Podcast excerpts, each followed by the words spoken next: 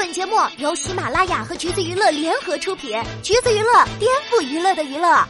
Hello，大家好，欢迎收听橘子新鲜报，我是橘子君钓儿。最近呢，钓儿真的是追《庆余年》追的停不下来。那么今天呢，在节目里面就来给大家解开诸多谜团。事先声明，有一些剧透，如果不喜欢听剧透的朋友们，可以等到剧播出完毕之后再来听我们的节目哟。好啦，言归正传。说起这部剧呢，范闲的这些爹爹们真的是可以组团出道了。范闲从小一路的开挂，也自然是少不了他们。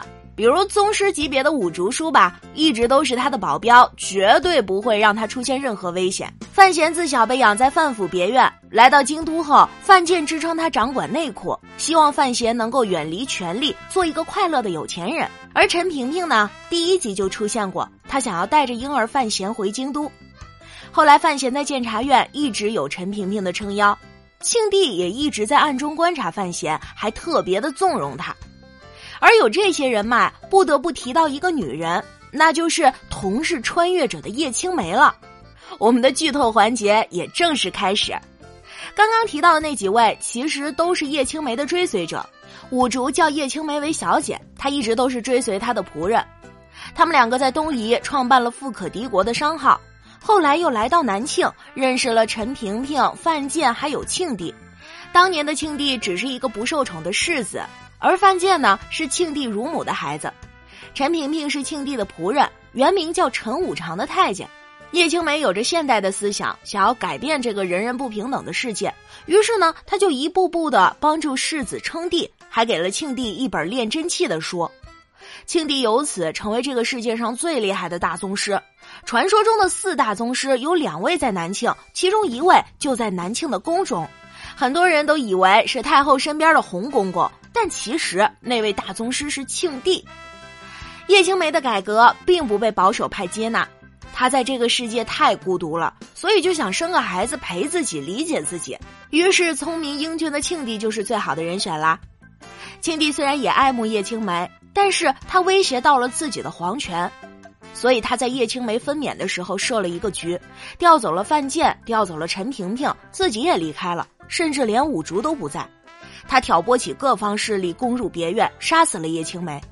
这个庆帝真的是太渣了，这不明显的过河拆桥吗？就连作者在后记里都亲自盖章，庆帝不是人。于是叶青梅这么玛丽苏的角色就这么死了。所以也就出现了电视剧开头五竹救下范闲的那一幕。叶青梅死后，陈萍萍守护着叶青梅成立的监察院，而这个监察院长看起来病弱残疾，但依旧让人畏惧。在剧里，司礼礼本来可以挟持他逃出监察院，但他却不敢。用他的话说，就是在北齐，陈萍萍的名字与鬼神无异，而这样的人却愿意跟随叶青梅，完全是因为敬重。爱屋及乌，他也处处帮着范闲，一直在为他铺路，又像真正的父亲一样关心他。作者猫腻在采访里也证实过，陈萍萍心里的一点光就是叶青梅。哦，对了，要说一个无力平平的八卦，其实陈萍萍呢，对于叶青梅的感情也只是敬重而已。她真正有意的其实是大皇子的母亲。看过电视剧的小伙伴们还有印象吗？就是那位东夷来的宁才人，自己练武功还给范闲吃了一大桶米饭的那位。而范闲呢，他能够不顾猜忌的长大，是范建用自己私生子的性命换回了他的命。这种情谊，难道还不是因为爱吗？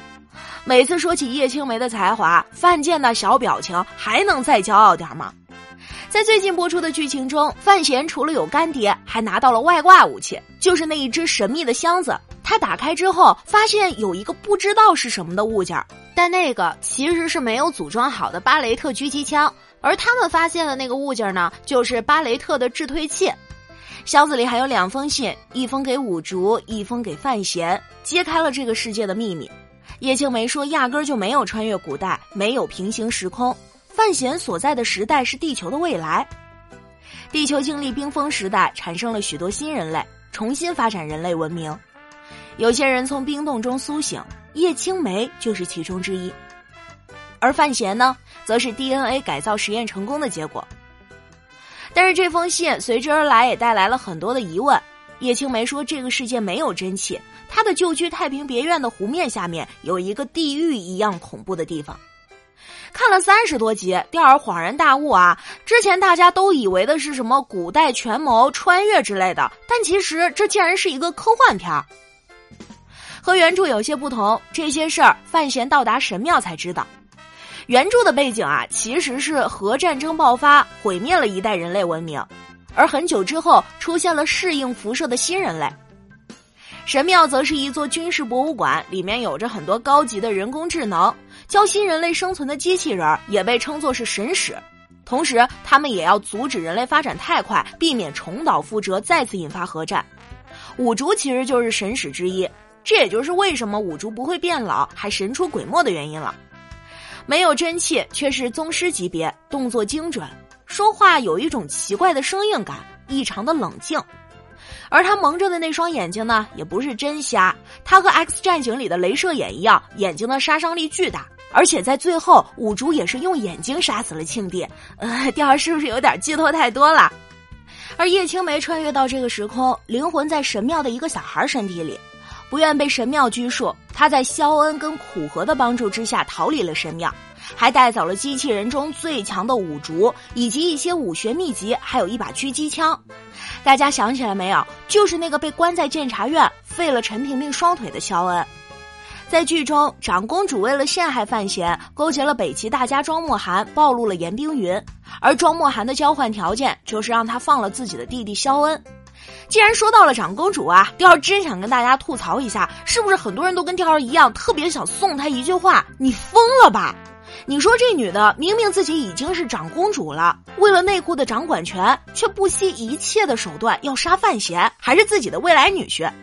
那为什么她这么执着于内库呢？其实吧，这个故事有点骨科，估计电视剧里也未必能给拍出来。长公主其实是喜欢她哥的，没错，就是那位庆帝。但是呢，庆帝喜欢叶青梅，天天去爬人家的墙头，因为嫉妒，长公主就想成为跟叶青梅一样有权有势的人。